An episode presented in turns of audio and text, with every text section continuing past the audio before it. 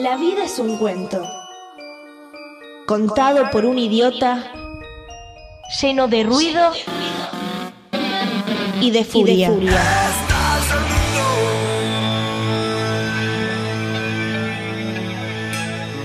Que no significa nada. El sonido y la furia. Un programa no solo literario.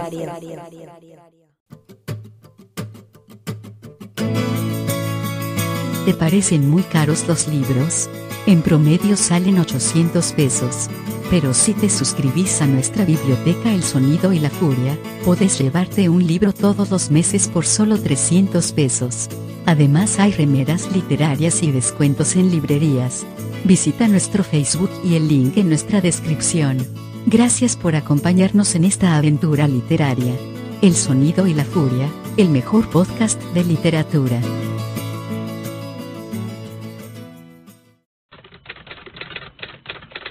Leiva, ya le dije, domingo, estoy trans... mañana es feriado, no es feriado, o sea, ¿por qué está trabajando Bueno, pero tanto? La culpa de usted, comisario, me mandó a la esquina, yo estaba sin paraguas y el primero que vi, un chabón venía ahí, esta vez no tenía barba. ¿Fue a Esta pedir no empanadas barba. por lo menos? ¿Trajo Eh, empanadas? No, ¿Mandó por porque ahí? tuve que traer rápido, porque me dio miedo. Encima Digo, eso. Capaz que si se enoja me pega y yo no, no estoy muy preparado, estoy medio gordo ya, no, no.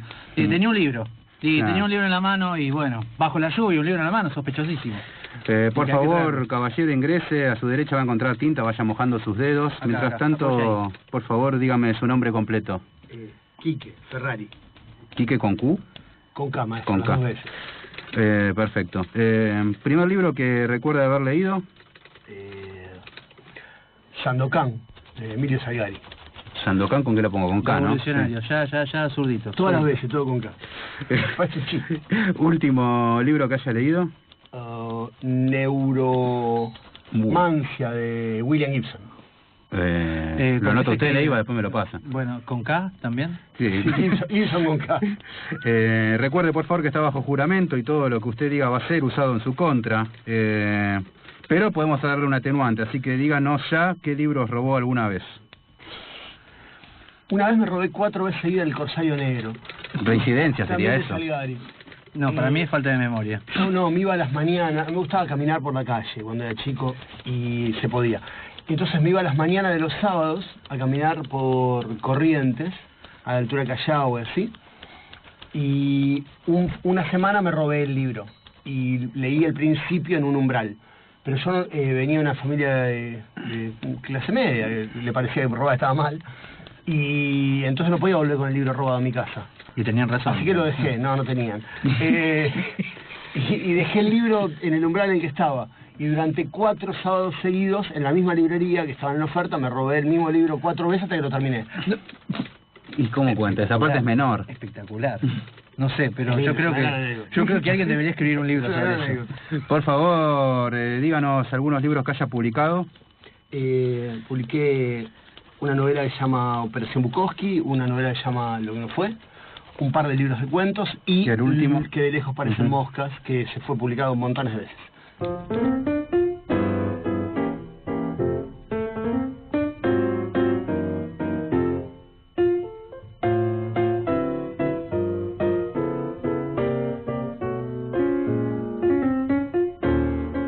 Y ahora sí, ya puede ingresar Quique Ferrari. Podamos a charlar de Bienvenido, esta- Quique, ¿cómo, ¿Cómo estás?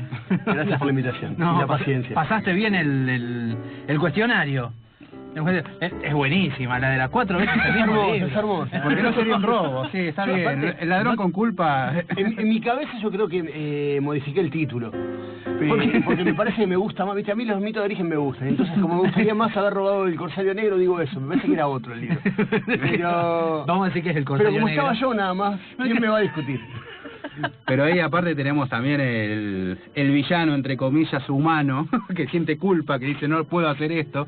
Claro, y lo claro. devuelve y después Lo vuelve. que no podía hacer era volver a casa. Porque Claro. Si hubiera podido, no lo hubiera robado, lo hubiera robado una vez sola. Eh, pero mis papás no, no entendían eso. Claro. ¿Cómo es? A ver, espera, igual vos tiraste algo en, el- en la entrevista, en el cuestionario, tiraste algo que te dijimos, bueno, pero estaba, eh, tenían razón y estaba mal. No, no estaba mal. Explícate eso. Teoría, teoría del, del- de la posesión sobre la cultura. Yo está bien que, eh, o sea, yo soy eh, arcleano, eh, creo en la, en la apropiación de la cultura de los sectores que no que no estamos llamados a merecer la cultura, ¿no? El principio de, del juguete rabioso, que con el paso de los años está vas siendo- es el libro que más me gusta leer. Lo vas Eh, y es vas curioso, quiero decir, la, la, la saga del juguete de, mm, de los siete de locos los es siete mejor. locos, sí. Sin embargo, eh, hay algo ahí de, de la novela de iniciación en un autor tan furioso, tan salvaje como Art, que, nos, que cuenta unas cosas. Y una de las cosas que cuenta es la apropiación de la cultura de aquellos que no... Que no, no estaban- no tendríamos que no estábamos en la cuenta, que no tendríamos que tener acceso a la cultura. Sí, lo comentábamos la otra vez, que además se está robando en una escuela, lo cual lo hace como Es más... y además hace no puede chorear en una inmoral escuela. Y además, ¿sabes qué es lo que se roba? Se roba libros y lamparitas. O sea, el chabón Libros y lamparitas, se, roba, se roba todas las cosas que iluminan. Es tremendo. verdad, es verdad. tremendo. Y entonces es, la, es, es la, la aproximación que puede tener a la Claro, cultura, ¿no? claro. Digo, el pibe va a esa escuela probablemente, o una igual, pero en esa escuela no le dan los libros. Entonces su aproximación a la cultura es robarse los libros.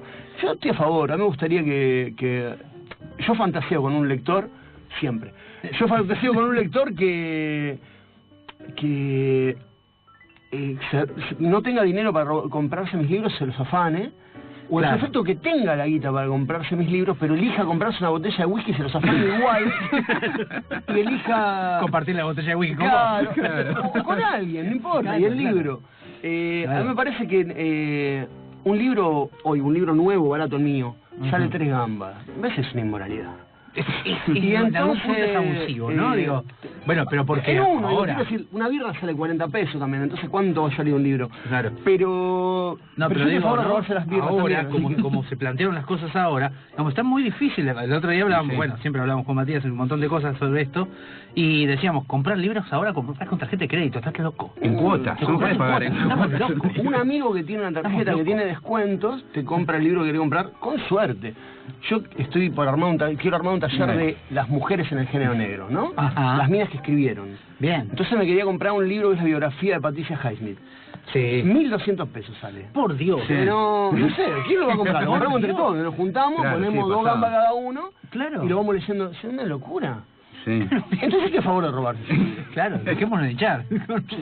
Eh, y así tuvimos varios, eh, bueno, Sí, no, los que olvídate, mira, pasan por acá pasan por este tipo edición, de cues- acá de la edición de Elsa Morante, la... Nos ha llegado. La historia, no, no sé cuánto es el valor, Pero más vale es una lo edición tapadura, vos decís, ya está. Sí, sí, sí, sí, es que es que así van eh, Andá al supermercado, comprate la novela.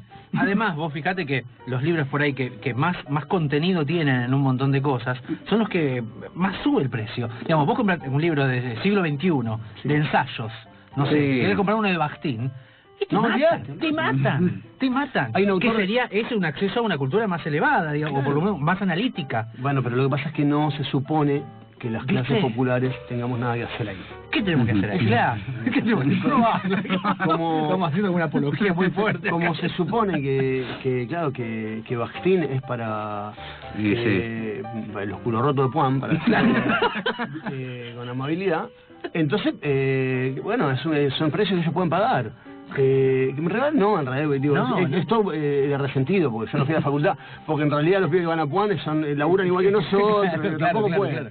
Pero quiero decir, pareciera que las clases populares no tenemos ninguna relación, eh, o no debiéramos tener ninguna relación con la cultura.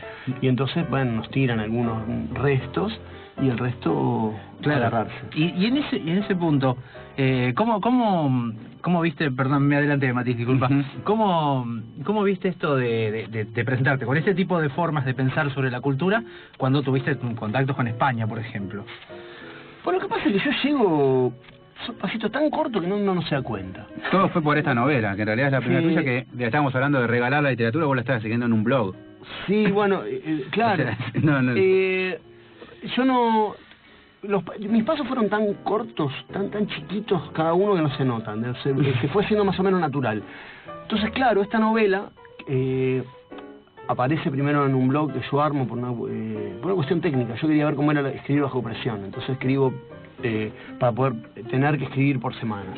Ajá. Eh, y después la publica una pequeña editorial española porque un amigo, que no era amigo entonces, quiero decir, se hizo amigo a partir de entonces, eh, se enamora de la novela en el blog y trata de, de, de conseguir una editorial y finalmente lo hace. Y entonces empieza a hacer un recorrido chiquitito.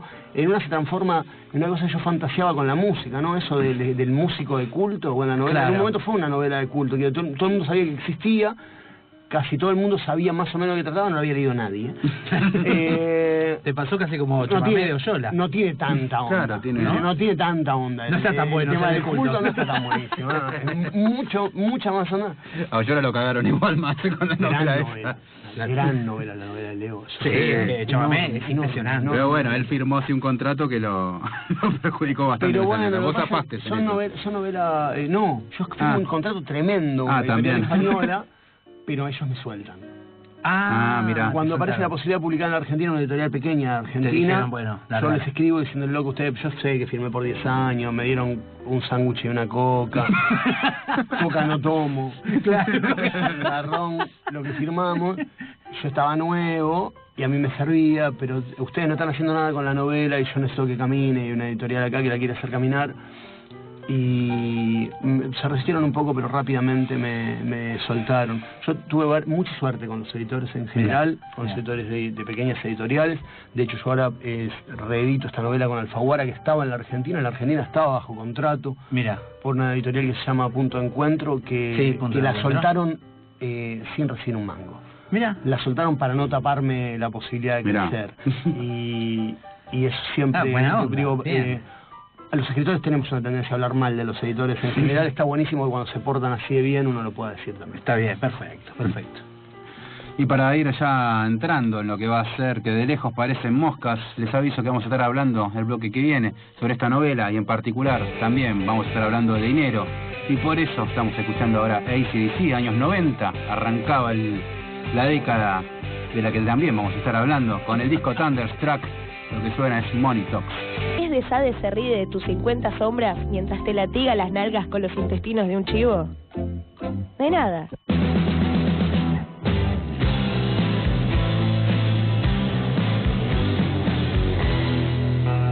El sonido y la furia, llenándote de datos al pedo.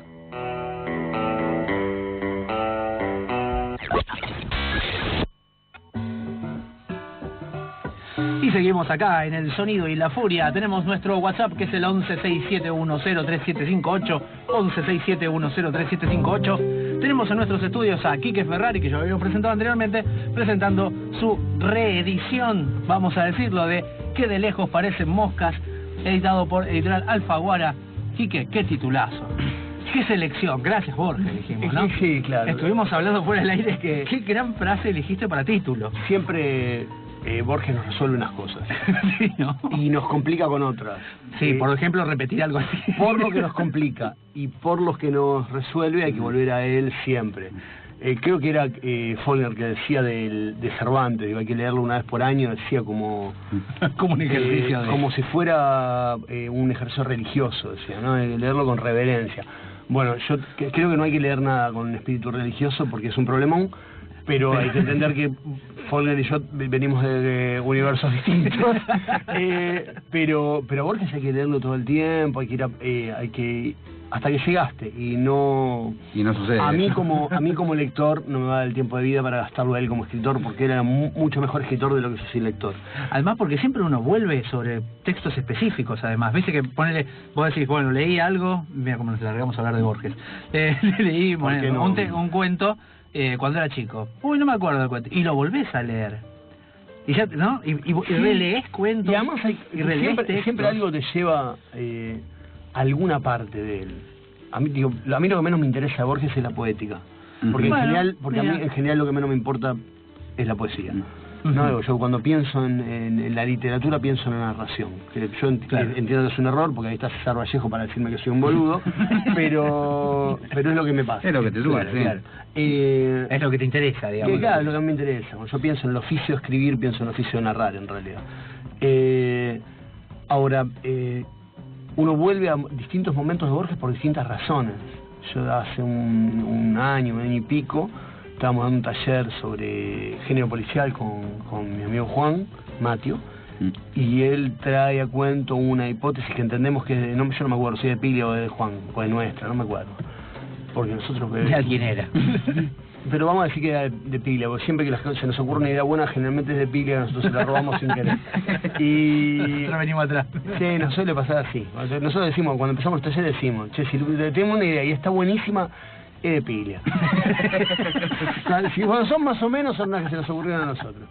Y eh, él decía que la muerte y la brújula Sí. eh, re- representaba el final del policial de deducción. Era el final.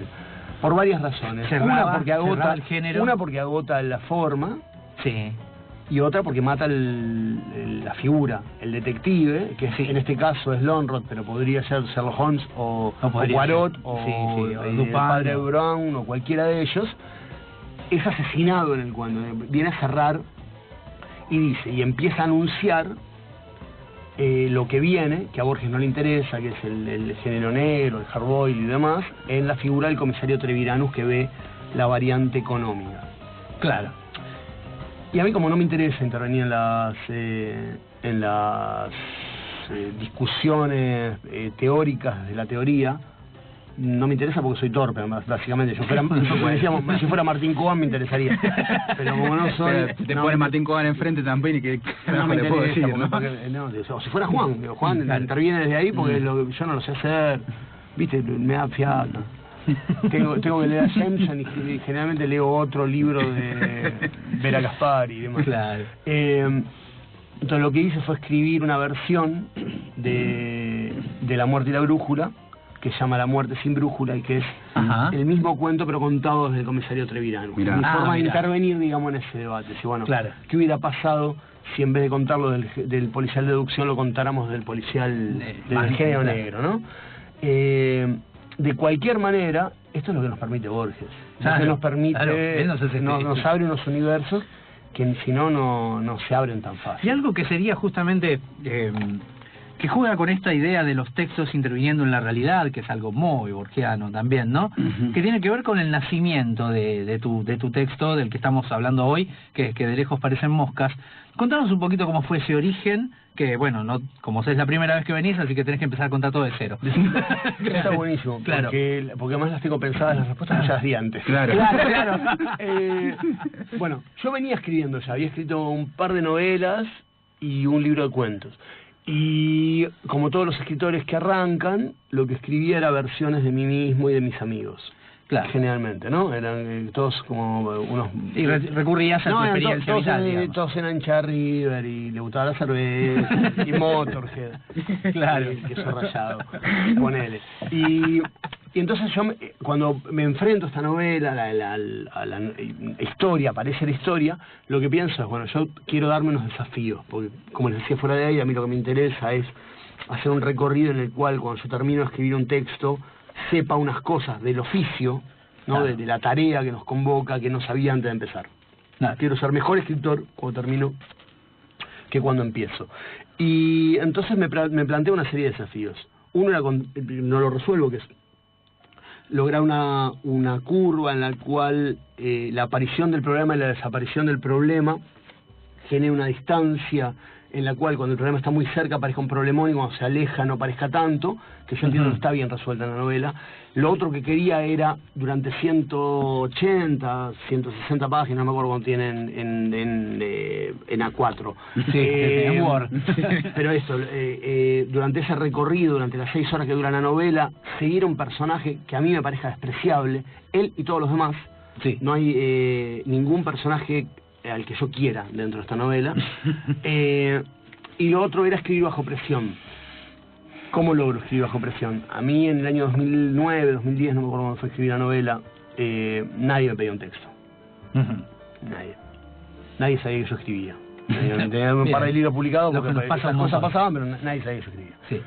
Uno ¿Tenías sabía- algo de pudor y eso, decir, viste el prejuicio que por ahí puede haber cuando uno escribe que te, que te, que te- no sé, que te bardeen, te hagan chistes respecto a escribir? ¿Tenías alguna de esas cosas? No, ¿Lo cual pero, lo por ejemplo, no, pero no decía que era escritor. Yo empiezo a decir que soy escritor a partir de que otros me validan como escritor. no antes. Eh, Mira. Pasó un montón. eso. Sí, sí, sí, sí. Y, y entonces el, el segundo desafío, el tercer desafío que me propongo, el, prim- el segundo que resolví, digamos, es tratar de escribir bajo presión. Entonces pienso, habría el, el género negro moderno debería tomar, retomar la, eh, la lógica del folletín. ¿Cómo Claro, lo hago? Armo un blog, el blog se llamaba Que de lejos parecen moscas, y publicó un capitulito por semana. Bien. bien. Empiezo cuando tengo siete u ocho escritos igualmente. Para porque no estoy loco tampoco, pero en cualquier caso publico más rápido de lo que escribo. Claro, O sea, había claro. una cosa de presión ahí De que te venían alcanzando las semanas y vos tenías que... que, eh, que estuvo bueno. Y además estuvo bueno, pero esto yo no lo sabía, esto fue medio casualidad, digo, quiero decir, fue porque tuve suerte. La historia que yo estaba contando era una historia que necesitaba ir a 2.40. Ujú, Sí, Eh, totalmente. y yo no, eso, digo, fue, no fue intencional esto. Pero lo cierto es que algo de esa presión de correr en lo que escribo. Claro, de- eh, del aceleramiento del... eh, claro, la aceleración mía La aceleración está, está, en, está en la novela. La novela va a las chapas porque yo iba a las chapas. Claro. Eh, Hasta cuando frena parece que va rápido. y eso, eh, eh, eso yo lo aprendí. Quiero decir, ahora, Ajá. si no necesito correr, puedo hacer correr la novela. Porque lo aprendí en este texto. Ah, perfecto. es encontrarle una lección a, a, a- a nuestra propia escritura. claro. a nuestra propia escritura. Y hablaba de que no quería ser un personaje, y entonces vamos a hablar del señor Machi, ¿por qué no lo queremos? Lo que suena es pez con Os Garcas. ¿Cómo los queremos a Pez? Por Dios. ¿Sabías que Bob Dylan tomó su nombre artístico del poeta galés Dylan Thomas? De nada.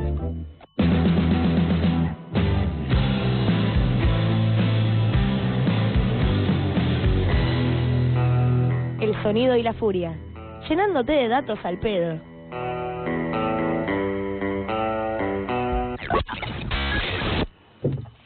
Durante tres largos años había logrado evitar cualquier tipo de encuentro. Un poco porque Luciana no lo había llevado mucho, otro poco porque el pibe Federico, Felipe, nunca supo. Tampoco parecía muy interesado en dejarse ver o conocerlos, y por último porque las veces, pocas, en que se hicieron encuentros entre el noviecito y la familia, el señor Machi se había escabullido pretextando trabajo o un viaje inesperado. No estaba ansioso por ver la cara barbuda. Le queda tan linda la barba, decía siempre Luciana, al tipo, Felipe o Federico, que se movía a su hija. Pero esta vez no había nada que hacer. Luciana le venía diciendo que se querían ir a vivir con el novio y que ahora había conseguido un departamento, se mudaban el jueves. Así que los invitó a los tres, el señor Machi, Mirta y Alan, a almorzar el sábado siguiente. Con fe, pensamos solo al mediodía para que papi pueda venir, dijo, lo que dejaba sin escapatoria. El pibe, Federico o Felipe, tenía un par de años más que Luciana, pero no estaba recibido. No estudiaba tampoco. Y trabajaba de cualquier cosa.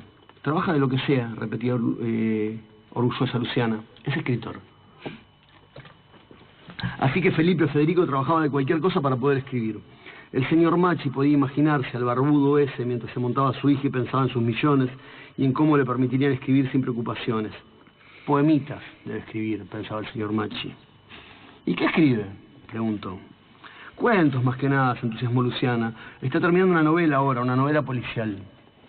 El departamento quedaba por Congreso. Era chiquito y estaba plagado de libros y fotografías en blanco y negro de tipos presumiblemente muertos. El señor Machi frunció la nariz.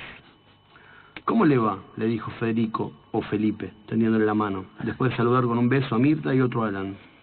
¿Ese quién es? preguntó el señor Machi, como toda respuesta mientras señalaba una foto cualquiera. Dashiell Hammett, un norteamericano que... No me gustan los norteamericanos. Cortó el señor Machi dando por terminada la conversación. Prefiero los ingleses. Los ingleses inventaron todo. Y más o menos en ese término fue todo el almuerzo. ¿Toma vino? ofreció Felipe. O Federico. Sí, pero bueno vino tomo. Nena, eh, ¿por qué no me dijiste que necesitaban? Yo traía. Luis, por favor, terció Mirta. ¿Desde cuándo nosotros? Desde que lo puedo pagar, interrumpió malhumorado el señor Machi. Ay, papá, eh, intercedió Luciana, no seas malo. Y restando la importancia a lo dicho, lo empujó cariñosamente. Después besó a su novio, esa barba sucia, pensaba el señor Machi, metida en la boca de mi nena, y le dijo que no le hiciera caso, que papá siempre era así al principio. Es un bruto, completó Alan para apoyar a su hermana. Perdónalo, Fe. El muchacho, Federico o Felipe, no contestó enseguida. Pensó que no, no lo perdonaba, y que sí, sí le hacía caso. Decidió en ese momento que un día escribiría una novela en la que el señor Machi sería protagonista y en la que sucederían cosas terribles. Se sirvió un vaso de vino y lo tomó todavía en silencio, sin mirar a nadie. No pasa nada, dijo después.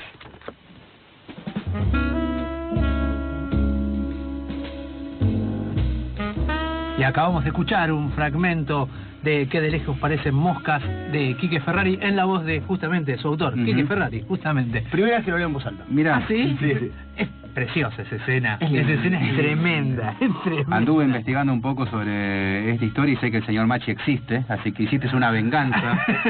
Ni siquiera buscaste un seudónimo, dijimos... Te- Tengo un señor Machi, eh, hay un señor Machi original, un señor Machi carne y hueso que no se parece totalmente al señor Machi mío. Sabemos que no, le, no lo llamás para Navidad y ese tipo de cosas. el señor Machi mío es más peligroso. Ah, bueno, más peligroso. Sí, más peli- sí, sí. sí. Ah, Lo- caramba. espe- Porque espero es que- real primero. Eh, yo estaría más asustado si el señor Machi original fuera igual a ese. Eh, me tiene preocupado un director técnico futbolístico, al que yo hablo en el libro, que es bastante reconocible. Sí, sí, sí, sí, sí. Y, y que reconozca la historia es cierta y que en vez de ir a vengarse el señor Machi decida matar al cartero.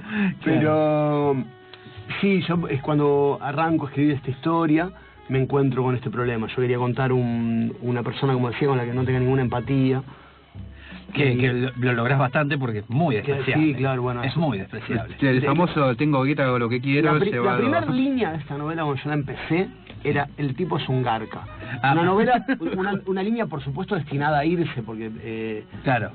Era casi una Claro, anotación sí. más claro, porque él yo iría a decirle esto a la gente que... eh, Mejor que describir siempre es el mostrar. es estúpido, no va a entender solo. Claro. Eh, pero, pero así arranca. Pero lo cierto, yo no sabía quién era ese garca. Y necesitaba entonces un modelo. Y como estaba escribiendo... Y, y estaba tan lleno de modelos. Siempre hay un garca a mano, ¿no? Busca su garca más Pero no cercano. fue tan fácil, porque en realidad vos a los garcas los conocés a distancia. Claro. ¿No? Digo, Claro. cuando, cuando hacen la primera traducción italiana del libro, lo hacen en una pequeña editorial de una facultad, el pibe que hace el estudio preliminar basa todo su estudio en que Macri es, eh, Machi es una, un- una modificación mínima de Macri. Mira. Que- que es una, es una gran lectura. Le dije, eso, le dije, "Mirá, Hermoso. yo, yo no voy a salir a negarte, a, desmentirte, porque es una lectura hermosa, no es así, pero, ojalá hubiera sido. Pero ojalá hubiera Eh, sido.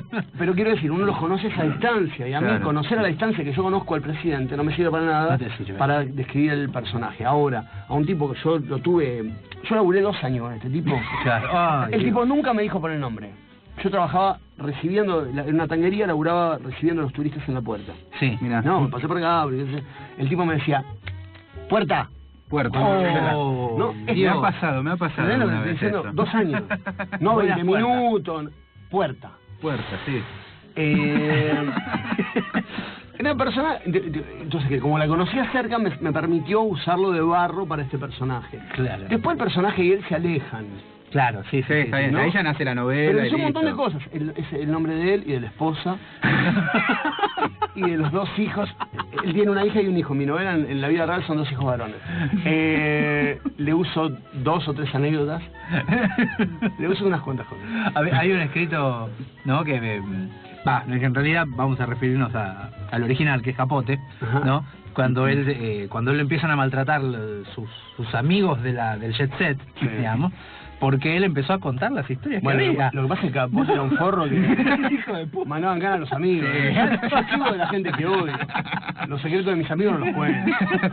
claro, y él empieza a mandar en cana a todo el mundo, sí. ¿viste? Que le decía, no, Era bueno, un che, programa de las 2 de la tarde, pero con una prosa increíble. Sí, claro, no, si uno escribe como Capote se puede dar esos lujos. Claro.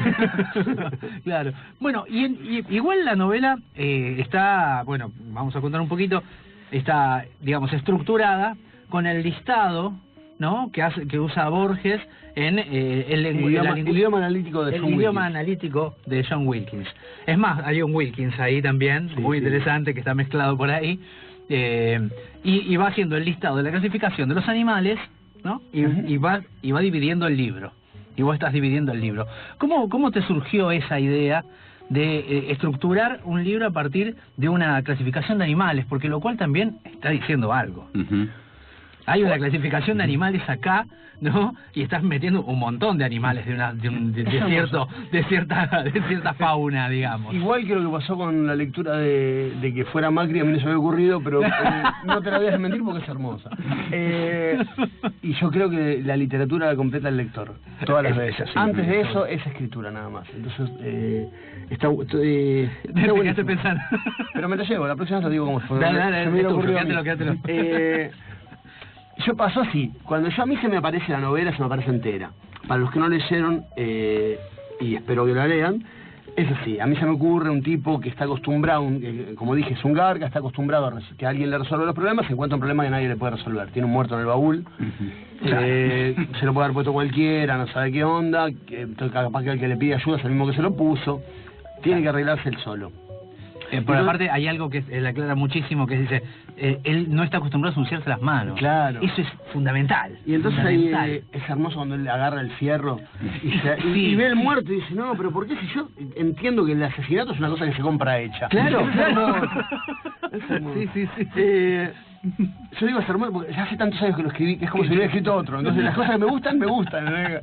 Claro. Y- pero digo, eh, el tipo se encuentra en estas circunstancias, entonces yo sé esto cuando pienso en la novela. Es un capítulo de cómo se saca el cadáver de encima, o lo intenta, y un capítulo de tratar de pensar quién carajo se lo puso. Claro. Esta es la estructura que se tengo en la cabeza. Ahora, ¿de qué voy a hablar? ¿Cómo voy a llenar esos casilleros? No lo sé. Claro. En medio de esto, no me acuerdo quién fue, creo que fue en un laburo que yo tenía, que había un compañero que tenía un grupo de estudios en la facultad que le habían puesto que de lejos parecen moscas.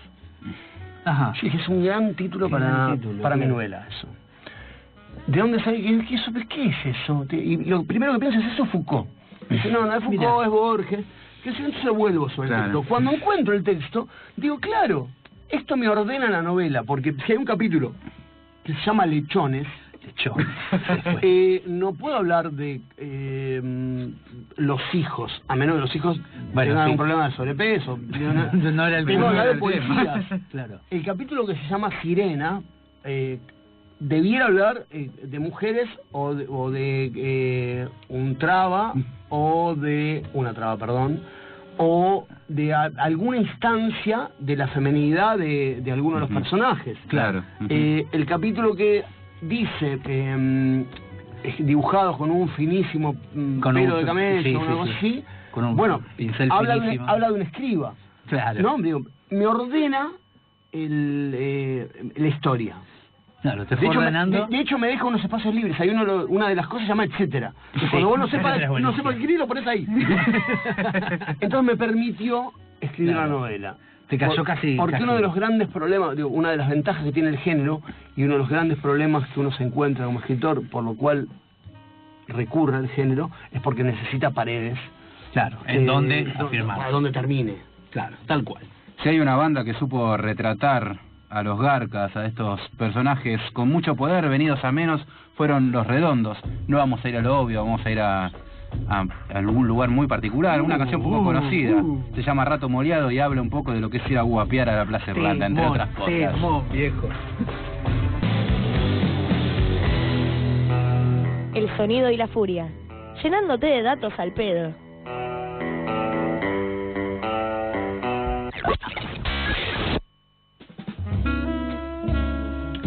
Seguimos acá luego de la tanda. Eh, me, me encanta la tanda decir la tanda porque me hace acordar al sketch de los Lelutier. De La tanda, ¿no? Eh, Jaquel, Jaquel, Jaquel. ¿no? Flor de reloj.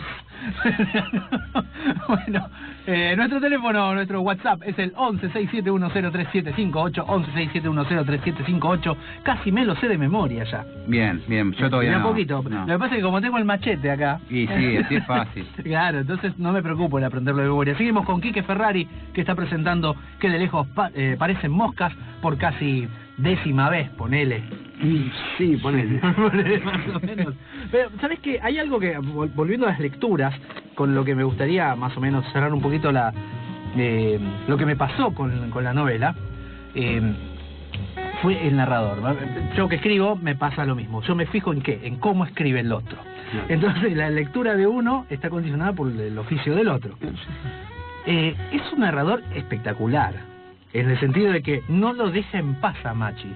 está pegadísimo a él constantemente y, y todo el tiempo, y en algún momento hasta lo desprecia diciendo, si él hubiera conocido tal cosa, Lo boludea, diría sí, esto. lo boludea. Claro, Es muy y lo boludea, lindo. y lo bardea. Yo lo odio.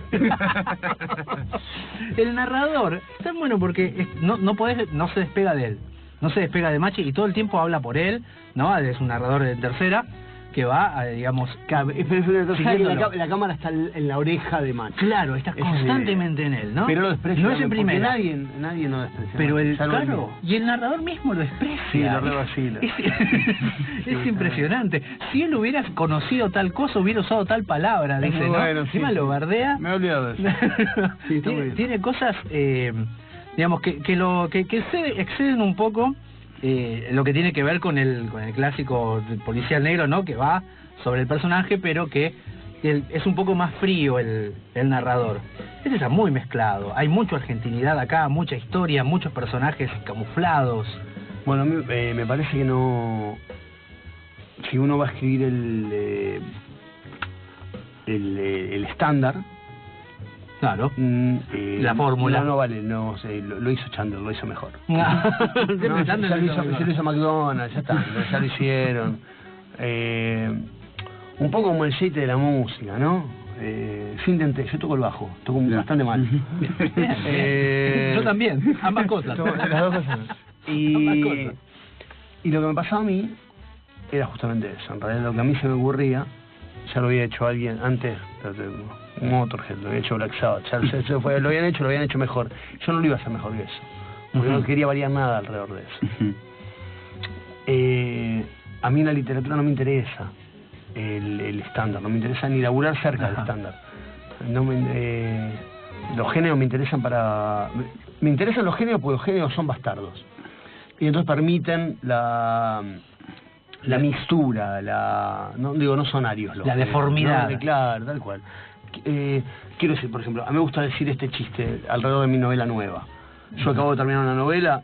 ¿De qué trata mi novela? Mi novela trata de un hombre que hace un viaje para matar a alguien por encargo. No es una novela negra. Esa. Es hermoso. claro, Es claro. hermoso. claro. ¿Por qué? Porque el tipo lo que viaja es en el tiempo. Ah, ahí va. Y viaja por encargo de una persona que está muerta.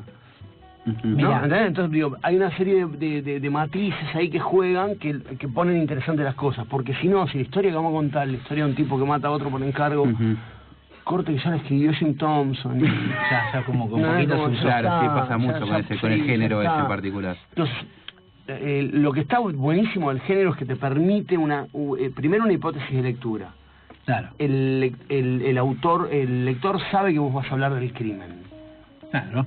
Y si es género negro puro y duro, digamos, vos sabés, el lector sabe, hay un, acuerdo que vos tenés con el lector de que vas a hablar de los- unos crímenes que tienen que ver con el capital, Claro. ¿no? Con, con la apropiación del trabajo. Y entonces, eh, pero eso sirve de base nada más. Sí, Si eso va a ser el techo tuyo, está recontra complicado. claro. Más que nada porque no estás... Eh, eh, ¿Qué fue? El, el domingo pasado hablamos de la irrupción de la literatura, ¿no? Que, que cada libro irrumpe en la literatura de una manera. ¿no? Y, y si uno no, digamos, solamente se, se encarga de repetir una fórmula, ¿no? No, no está irrumpiendo nada. Mm. No, no hay nada tuyo ahí. Hay una repetición de una fórmula. ahí. Claro, sí, sí, eh, que, que funciona eh, la estandarización de la, form, de, la, de la forma funciona en momentos a más del apogeo. Digo, es comprensible que en un momento en el cual en los Estados Unidos la revista Black Mass vendía 300.000 ejemplares por semana, hubiera una estandarización de la forma.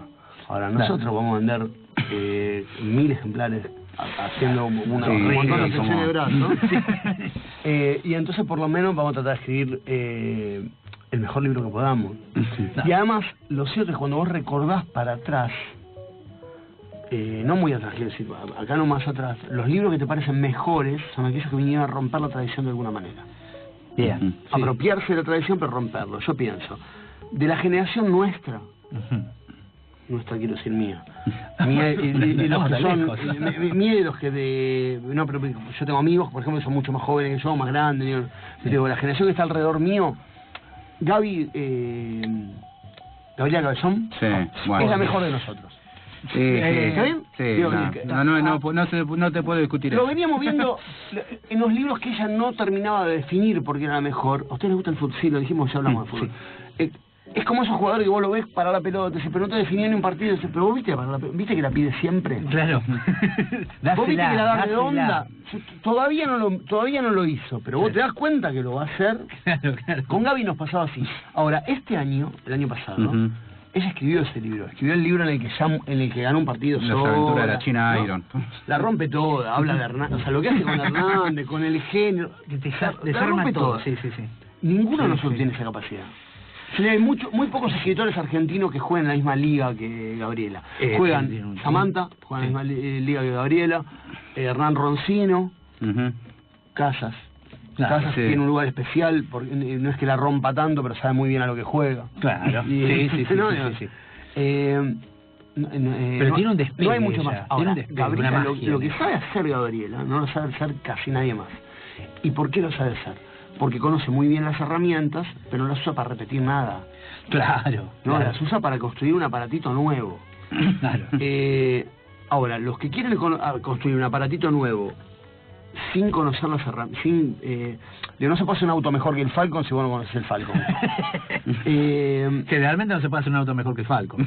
No, papá. es difícil, muy, Chevy. es muy difícil, es- muy difícil hacer un coche mejor que el. Falcon, muy difícil. Eh, pero esto, Gaby tiene esta ventaja, es eh, que es lo, lo que todos debi- a lo que todos debiéramos aspirar, que es conoce las herramientas, conoce la tradición, conoce eh, sobre qué materiales va a laburar, digo, no es que labura sobre toda la literatura argentina, Claro. Gaby labura sobre un recorte de la literatura argentina, perdón que ¿no? Ujú.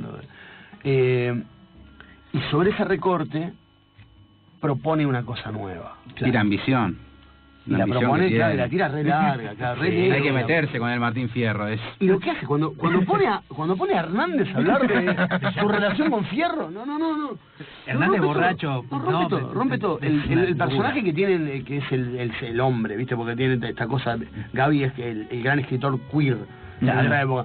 Eh, el, el personaje que es un hombre, el, el gaucho, Ah, llama Rosa, sí, sí, es hermoso. ¿no? Entonces digo, cuando uno sabe hacer todo, eh, logra estos momentos brillantes. Bueno, todos los demás, los que, los que me- la sudamos un poco más, tendríamos que eh, tener esto como, como horizonte. Pero por carácter, ¿no? Por Tener carácter de forma de trabajo. Ir hacia ahí. Sí, Después uno va, no va, falla. El libro, hay unos libros que van a salir mejores que otros. Yo, yo entiendo que, eh, como dice Borges, hasta el peor poeta les ha dado un buen verso. Así que a todos nos va a salir un libro bueno. Claro. No pasa nada. Eh, pero lo que hay que hacer es eh, apostar todo lo que uno tiene. Una de las cosas que yo aprendí de, de que es mi gran maestro literario, que es Paco Taibo II, es uno tiene que en cada libro poner todo lo que tiene, como Claro. si no hubiera nada más. Después el próximo libro ve si hay, no sabemos si hay otro libro. Claro. En el medio vas en cada el macrismo, te meten en cada te mata. Claro, y ya Pero no sabés que si hay un libro otro. Te pones a vender sándwich y te mata. Porque vas a una marcha, además. Yo eh, soy eh, militante de un sindicato. Le voy a la próxima marcha, tiro dos piedras y me dan un tiro. No lo sé. Eh, Ya estuvieron cerca. Claro. Entonces, uno tiene lo, lo mejor que tiene lo pone en el próximo libro. Claro. Hay quienes lo mejor que tienen es la China Iron. Hay otros compañeros que tienen menos, no importa. No. Todos ponemos lo mejor que tenemos. Claro, Pa- claro. Para mí esa es la, la- la actitud hacia No, aparte es un gran desafío. Imagino Gaby después de ese libro, viste el que viene, a ver qué saco ahora, ¿no? Qué lindo Yo creo que no desafío. está preocupada Gaby por eso. Sí. No está preocupada, está contenta, pero No, no, está preocupada. sí. Ella sabe, ella sabe muy bien lo que Ya sabe lo que hace lo que tiene para hacer. Escúchame, eh, también eh, sacaste un libro con Evaristo, con que vino, bueno, Damián Cultural. vino con nosotros. Un mundo poquito negro. De, un, de un mundo negro. Mundo Negro es una gran idea, una gran noticia para mí. Es una combinación de cosas. Por un lado, los compañeros de Baristo eh, les, les servía el texto porque están arrancando, porque tenían están en una situación, o estaban, espero que no lo estén ya, Nosotros estuvimos en la presentación. No Sí, sé si te estuvimos. bastante comprometida con respecto a la Biblioteca Nacional, que es Sí. un espacio, vamos a decir, lo dirige Mankel, no la dirige eh, ni Horacio González, ni quien yo pondría si fuera el presidente del mundo de dirigir la Biblioteca Nacional, la dirige un señor que se compró un castillo para poner sus libros, ¿no? y que hizo su que su historia personal es que algunas veces le sirvió el café a Borges. Eh, eso es lo que él sabe de él mismo. Eh, entonces la situación de los compañeros que están tratando de hacer cultura en la Biblioteca Nacional está difícil. Entonces, por un lado, a ellos les servía eh, el, el libro y a mí me interesa cada unos años recopilar los mejores textos de no ficción que yo escribo en esos años. Bien. Porque yo entiendo la, la, la- la- el- eh, mi trabajo como escritor como una sola cosa. Entonces me parece que me parece que es importante que a un tiempo yo mire para atrás y diga, bueno, estos, de, de todos estos, no sé, 60, 70 textos que yo escribí en estos 5 años, estos 20 son los que me parece que explican lo que estuve haciendo para que queden guardados, porque, eh, porque de alguna manera soy un iluminista del siglo XIX y me parece que la forma de la cultura es el libro, porque si no en realidad no me tendría que importar esto. Pero, pero resulta que me importa.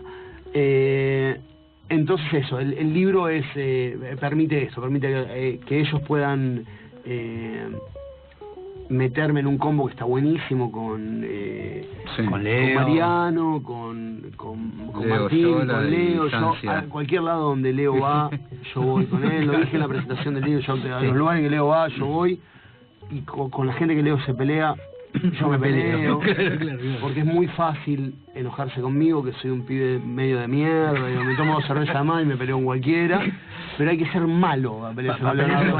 pelearse con Leonardo, sé que es una persona mala. Entonces, cuando él va a un lugar, yo lo acompaño. Entonces, por un lado servía por ahí, y por otro lado, a, a mí me sirvió un montón la posibilidad que me dio la gente Mirá. de Baristo de poder unificar unos textos que tienen que ver con la no ficción, con lo que yo estoy pensando fuera de la literatura. Contanos qué- qué- de qué trata bien ese texto.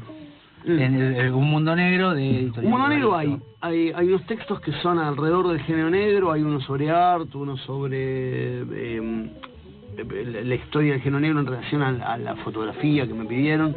Eh, hay varios textos que tienen que ver con la política más inmediata, yo escribo Sí. para la revista del sindicato nuestro, entonces hay un, un par de textos en ese sentido. Y es un libro que junta dos o tres obituarios. Bien. ¿Por qué? Obituarios. porque decía nuestro querido Manuel Vázquez Montalbán, a determinada etapa de la vida, del recorrido vital de alguien, nos quedan dos tareas, pagar nuestras deudas y enterrar a nuestros muertos. Yo crucé la curva, estoy eh, llegando a la curva de la cincuentena, eh, los héroes míos se van muriendo. Ah, pensé que ibas a pagar las deudas. Entonces, no, las deudas, no las puedo. deudas se las voy a dejar a mis hijos. Ah. Eh, es todo lo que les voy a dejar. Pero murió en un periodo muy corto Mm. eh, Andrés Rivera, Sí. Lemmy Kilmister y Ricardo Piglia. Y la Iseca No. también ahí. Bueno, lo que pasa es que la Iseca, yo no me, no a mí no me gusta apropiarme de los escritores que no son míos. Y la Iseca, eh, digo, yo lo he leído como lo leímos todos, pero no era mío. Claro. Rivera es recontra mío. Claro. Recontra Dijiste. mío. El más, es el más mío de todos. A Piglia lo queremos un montón. Es el, para mí es el señor, me parece que nos enseñó a leer, me parece que desde la muerte de Borges, que la literatura argentina no vivía una muerte tan, Tan relevante. relevante, sí. Y ninguno de los dos tiene nada que hacer al lado de la muerte de Lemmy Kilmister, que es la muerte. Debe ser- sí. Stop.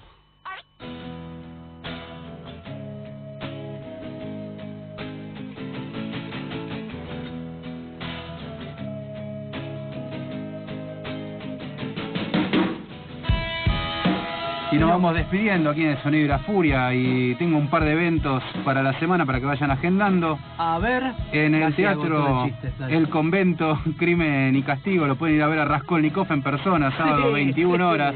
Hay dos por uno en Facebook, esto es en Reconquista 269. Sábado 21 horas le dije.